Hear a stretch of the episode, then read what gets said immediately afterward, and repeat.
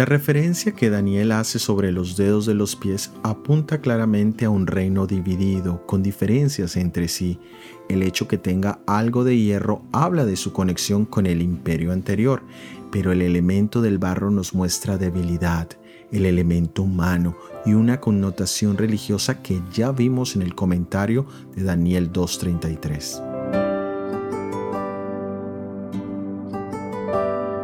Los pies son utilizados de múltiples maneras en la Biblia.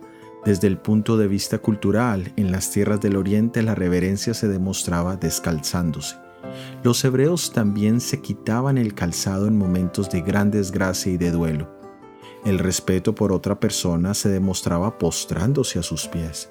Los victoriosos los ponían sobre los cuellos de los conquistados como un signo de dominio. El salmista declara que por cuanto sirvió fielmente a Dios, sus pies estuvieron en suelo llano.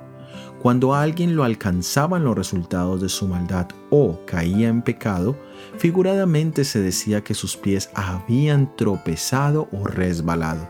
La expresión sentarse a los pies de un maestro era literalmente cierta y demostraba el respeto del alumno por su maestro y la autoridad de este último. El profeta Isaías llamó a su pueblo a apartar sus pies del sábado, con lo que quería decir que debían dejar de profanar el día de reposo semanal.